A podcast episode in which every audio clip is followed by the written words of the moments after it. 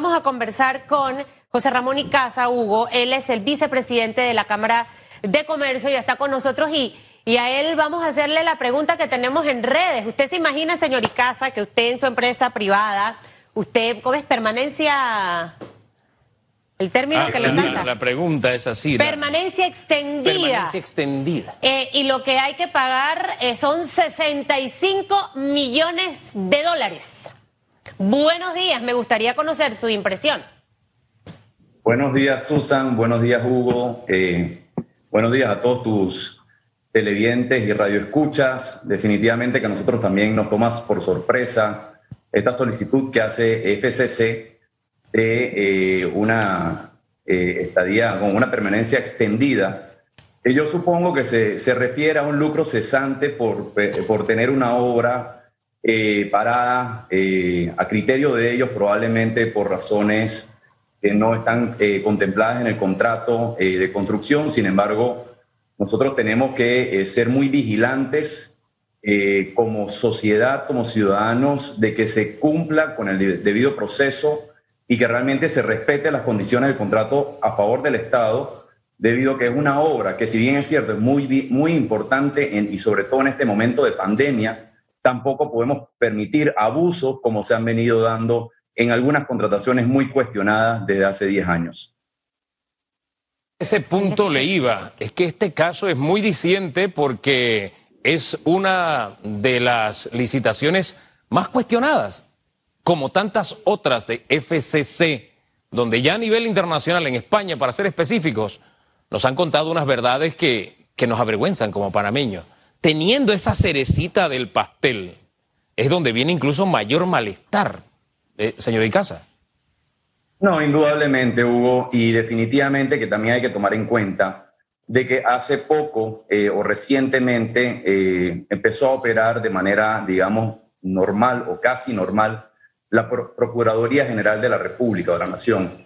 Y en ese sentido, nosotros lo que esperamos por parte de este eh, cuerpo, eh, de este ente, cuerpo colegiado de la Procuraduría y a través de su pro- procurador, que se realicen las investigaciones pertinentes cuanto antes, porque hay un clamor ciudadano de justicia, de realmente saber qué fue lo que pasó, no solamente con esa contratación, sino con múltiples contrataciones que se han realizado y que han sido altamente cuestionadas, no solamente a nivel interno, sino que la noticia viene de eh, la delación premiada de otros países, como lo ha sido España, Brasil, Estados Unidos, por mencionar algunos, en la cual nosotros requerimos rendición de cuenta por parte de aquellos eh, gobernantes o aquellas personas que estuvieron al frente de las distintas carteras de los ministerios y direcciones eh, y entidades de gobierno y que realmente haya certeza del castigo para aquellas personas que cometieron un, delito y hubo algún tipo de, de, digamos, eh, de corrupción para lograr realmente generar un Estado de Derecho, que es lo que esperamos todos, con reglas claras eh, y que la justicia realmente eh, funcione en nuestro país. Eso es lo que realmente un país que tiene una justicia que funciona, donde hay un Estado de Derecho, es donde realmente se genera un clima de inversión saludable, no solamente para el nacional, sino para esa inversión extranjera que tanto necesitamos en este momento. Así que nosotros como Cámara de Comercio siempre seremos muy vigilantes de lo que es eh, el cumplimiento de las, de las normas, de las leyes, de la Constitución y que realmente vivamos un Estado de Derecho en donde todos, todos los panameños seamos igual ante la ley. Eh, yo le sumaría el tema previo a que se dé justicia, es tratar de evitar en, la mayoría de las relaciones que tienen los gobernantes con sus donantes. Y, le planteo esto porque creo que es súper importante este punto. Previo a las campañas eh, electorales, las campañas políticas, es conocido por todos que para poder que una figura, un partido llegue al poder, necesita donaciones del sector privado. Este ha sido un tema que logramos avances en las primeras modificaciones que se trabajaron al código electoral. Sin embargo, yo siento que esto te amarra, señor Icaza, porque es que con empresas, a través de personas, ya yo tengo un compromiso que tengo que cumplir. Y luego cuando estoy en la administración pública, más allá de buscar a las mejores empresas, a las que me ofrecen mejor producto, mejor precio, yo tengo que responder con aquellos que tengo un compromiso por lo que se hizo previo a la campaña política. Y, yo me atrevería a decir que a lo mejor ahí tenemos una tarea pendiente y que estaría eh, oportuno empezar a ver este tema antes de las elecciones del 2024, porque está visto cuántos, cuántos políticos hemos visto en escándalos de supuestos manejos de corrupción, de dineros que fueron donados para campañas y posteriormente empresas que están en el gobierno ofreciendo un servicio y no lo están haciendo. Y, y esto es una práctica de siempre. Creo que lo podemos controlar previamente sin tener que llegar a tener un caso para esperar que haya justicia. Mira, indudablemente, Susan, definitivamente que nosotros como país y como una democracia que todavía es considerada una democracia joven, tenemos mucho camino por recorrer. Nosotros hemos visto cómo en las distintas reformas electorales se ha ido introduciendo eh, algunos cambios, en algunos casos positivos, y puedo mencionar algunos como lo que es la limitación de la inversión electoral por eh, tipo de, de, puesto a elección. Por ejemplo, presidente, vimos que en las elecciones pasadas se había limitado a 10 millones de dólares. También, obviamente, hemos visto algunos avances en la reducción del tiempo de la campaña electoral y también eh, el tema de la rendición de cuenta y la transparencia que si bien es cierto, todavía falta mucho por trabajar en ese sentido, se hizo algo en el camino correcto, en la, en la, en la, en la dirección correcta. No obstante, también hemos visto cómo la Asamblea y el Ejecutivo eh, de turno se ha acomodado o ha acomodado algunas reformas electorales a su medida y a su conveniencia.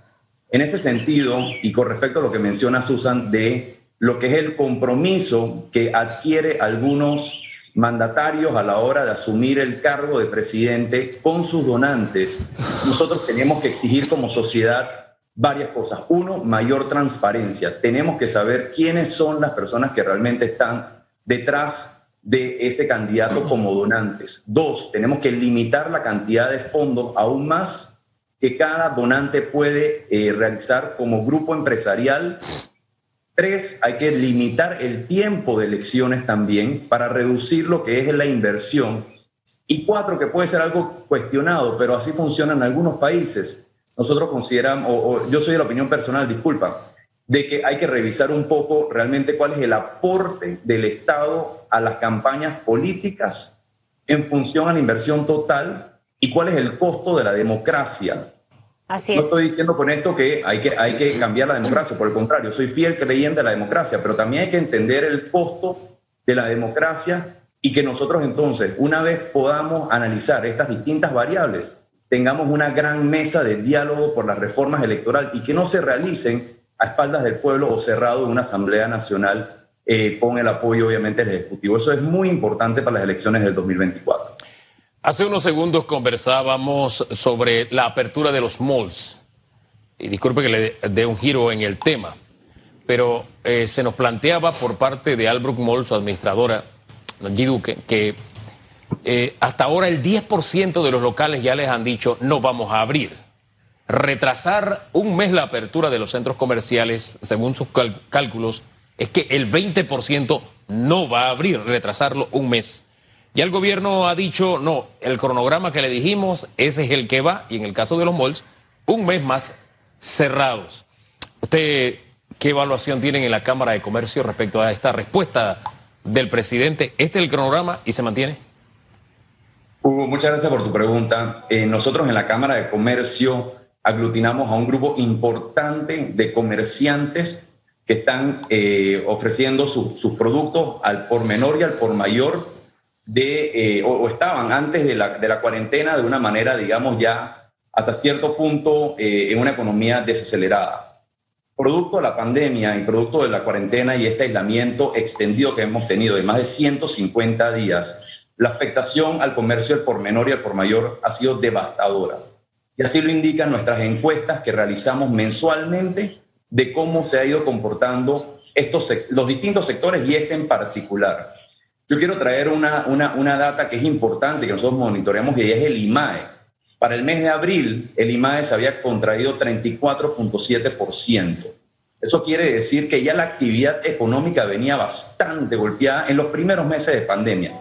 No tenemos en este momento la data eh, más reciente del IMAE, Por otro lado, también se espera que la contracción de la economía supere, por datos del mismo MEF, el 9%, y si traemos datos de otras eh, empresas de estudios económicos, estamos hablando del 10-11%. La Cámara de Comercio pone la contracción, la contracción en doble dígito también. Y nada más para terminar, para que entendamos de dónde veníamos. Antes de que se declarara la cuarentena, el crecimiento económico en el primer trimestre mostró 0.4%. ¿Y por qué quiero traer toda esta data para poder responder tu pregunta? Para básicamente eh, establecer de que el punto de partida, cuando se establece la cuarentena, ya teníamos una situación económica a la baja. Y ahora, producto de estos 150 días de aislamiento, definitivamente que la cantidad de empresas que no van a poder abrir es considerable. Por el otro lado, este, esta apertura gradual eh, que ha llamado el gobierno, que si bien es cierto, finalmente tenemos un plan de apertura con fechas tentativas basado en distintos parámetros de salud, como es el RT, la letalidad, la disponibilidad de camas UCI, la disponibilidad de camas UCRE. Lo vemos con buenos ojos, pero viene muy tarde, viene 150 días después. Entonces hay que tomar en cuenta de que este, estos tiempos que ha determinado el gobierno, eh, de, por ejemplo, el sector construcción el 7 de, septiembre y el comercio el 28 de septiembre y otras el 12 de octubre, están muy distanciadas, considerando que tenemos 150 días. Ya el comercio, el sector construcción y las otras actividades económicas no puede esperar más para la apertura. Tenemos que aperturar. Lastimosamente es la situación que tenemos y las empresas están comprometidas y están listas para cumplir con todos los lineamientos de bioseguridad establecidos en la resolución 405 y en la resolución 137 del Mitradel. Así que la apertura tiene que darse, eh, Hugo. Lastimosamente hemos estado cerrados por muchísimo tiempo y tenemos que aperturar y tenemos que ser responsables, cada uno de, de, las empresas, cada uno de los ciudadanos, cada uno de estos clientes que atienden a las distintas comercios en cumplir con las distintas medidas de bioseguridad, que se resumen a tres, distanciamiento físico, uso de la mascarilla y lavado de manos. Es muy sencillo. Entonces, creo que es hora de aperturar y reactivar los empleos, que es lo más importante en este momento para poder reactivar la economía. Aperturar, reactivar empleos, pero ¿qué apoyo necesita el sector empresarial por parte del gobierno? ¿Algún tipo de incentivo? Aperturar no va a ser fácil, señor Icaza. Eh, muchas empresas y principalmente las pequeñas no han tenido flujo de caja durante estos cinco y casi seis meses. Eh, y aperturar obviamente eh, involucra el tener que invertir presupuestos para poder adaptarte a la nueva normalidad y a las condiciones que establecen las autoridades. ¿Qué tipo de incentivos? Yo no sé si a través de la Cámara de Comercio han conversado eh, acerca de estas iniciativas para ayudar a los empresarios, principalmente al sector pyme. Duque nos habla que a lo mejor el 30% de los empresarios que están en este sector de pyme cierren sus locales comerciales. Y, y, obviamente porque no van a tener la capacidad de asumir la deuda que tienen de todos los meses, más lo nuevo que viene sabiendo que van a ser meses complicados. ¿Qué podemos hacer para tratar de aliviar un poco al empresario panameño, principalmente al pyme?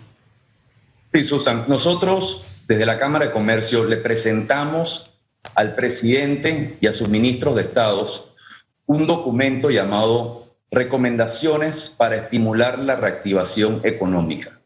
En ese documento nosotros hacíamos referencia o lo dividíamos en dos ejes. Un eje de medidas o recomendaciones transversales, en la cual incluíamos medidas laborales, financieras y fiscales y el otro eje era medidas sectoriales y en ese sentido lo dividimos en el sector agroindustria, construcción, comercio, industria, turismo y educación.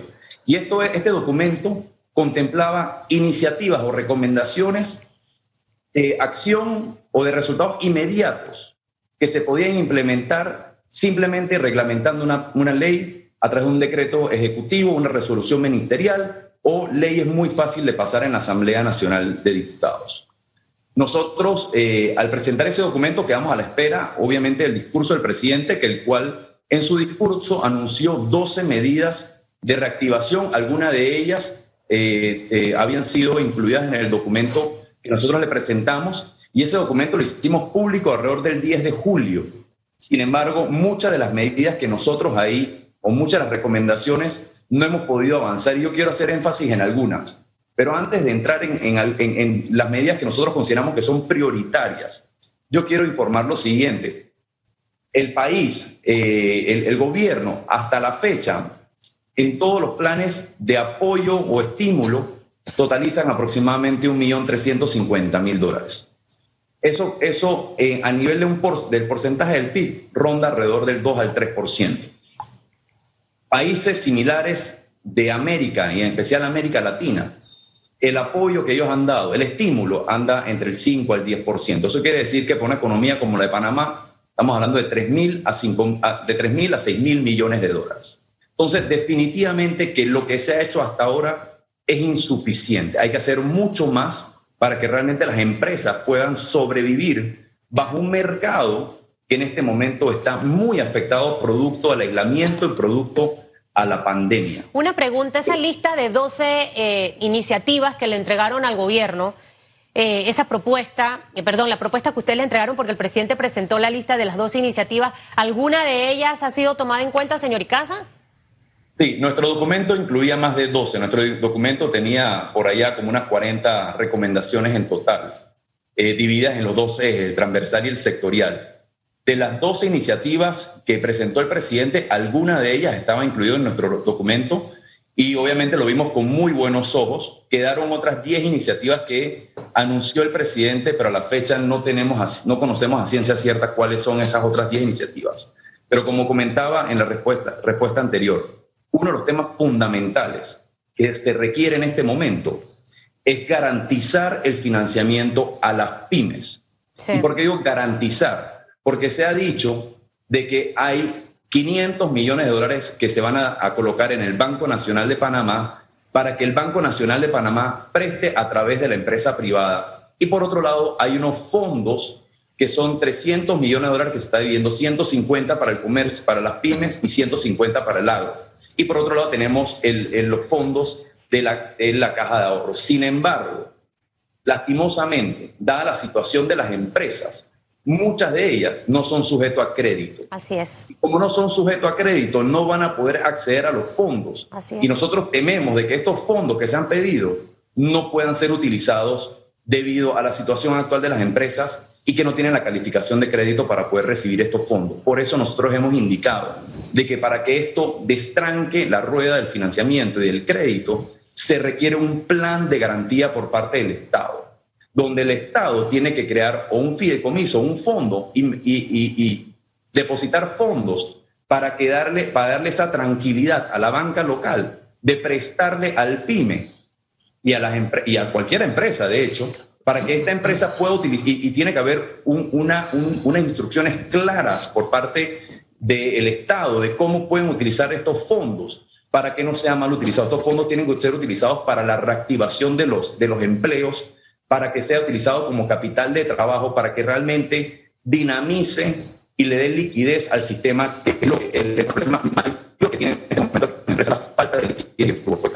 Hablemos un poco del sector construcción, apertura a partir del lunes, eh, se suma el sector prácticamente en su totalidad expectativa.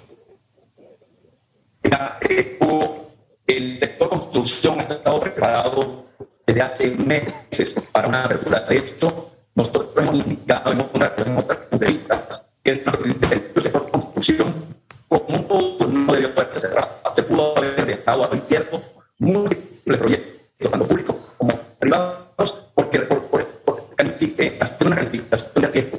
Porque el riesgo del sector de construcción es un riesgo bajo. Y, y de dónde sale este análisis? Sale principalmente de la, de la OSHA. La OSHA ha determinado que el sector construcción, cumpliendo el un metro 80 es el riesgo bajo de transmisión. Tenemos ahí. tenemos un problema, tenemos un problema con la comunicación. en esta última respuesta no hemos estado hablando en clave. Vamos a ver si podemos mejorar la Ese es el internet. ¿no? Sí, es el internet. Sí, exactamente. Ahí está muy saturado. Los niños en escuela, a lo mejor. Sí, señor. Ahí en casa están usando el. el, el... Ajá. Ahora para ver. Háblenos un poquito. ¿Cómo me escuchan ahora? ¿Qué va? Sigue ¿Cómo mal. escuchas ahora? ¿Qué va?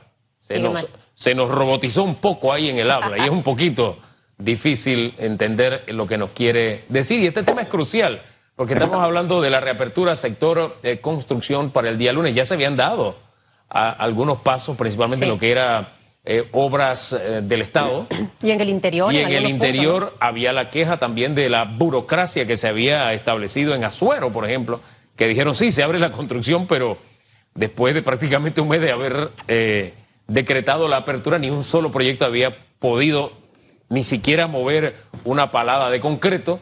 Eh, eh, de eso queríamos conversar. A ver si se mejoró la señal. ¿no? Háblanos, señorita, un poquito. háblanos un ¿Cómo me poquito. No, sigue mal. Pero bueno, muchísimas gracias por haber Sí, estado con eh, nosotros. comentaba, se, se sigue escuchando mal. sí, ¿me escuchan ahora? sí. Sí, se escucha entrecortado. eh, A ver, una más que esta última vez como que entró. A ver, háblenos más. Háblenos Sí, más. Comentaba, comentaba de que el sector construcción ¿Lo dejamos hasta ahí, productora? Sí, Sí. lo vamos a dejar por a- a- hasta ahí por ahora. Nos queda pendiente ese tema de la construcción, que es precisamente el área donde el señor Icaza se mueve y de seguro maneja muchas más cifras, pero lamentablemente el Internet nos... un nos sector que ya venía golpeado, Hugo. El sector de la construcción venía golpeado. Estaba empezando como a agarrar un bum bum. Y ¡puf! Sí, había Señor. Icaza, gracias. Eh, ahí al final el internet molestó un poco el audio, pero un abrazo en la distancia. Hasta luego, bendiciones. Oiga, pero que estas cositas, estos tropiezos no nos borren la sonrisa. Debemos seguir sonriendo. Ya el lunes viene el sector construcción. Es 7 de septiembre.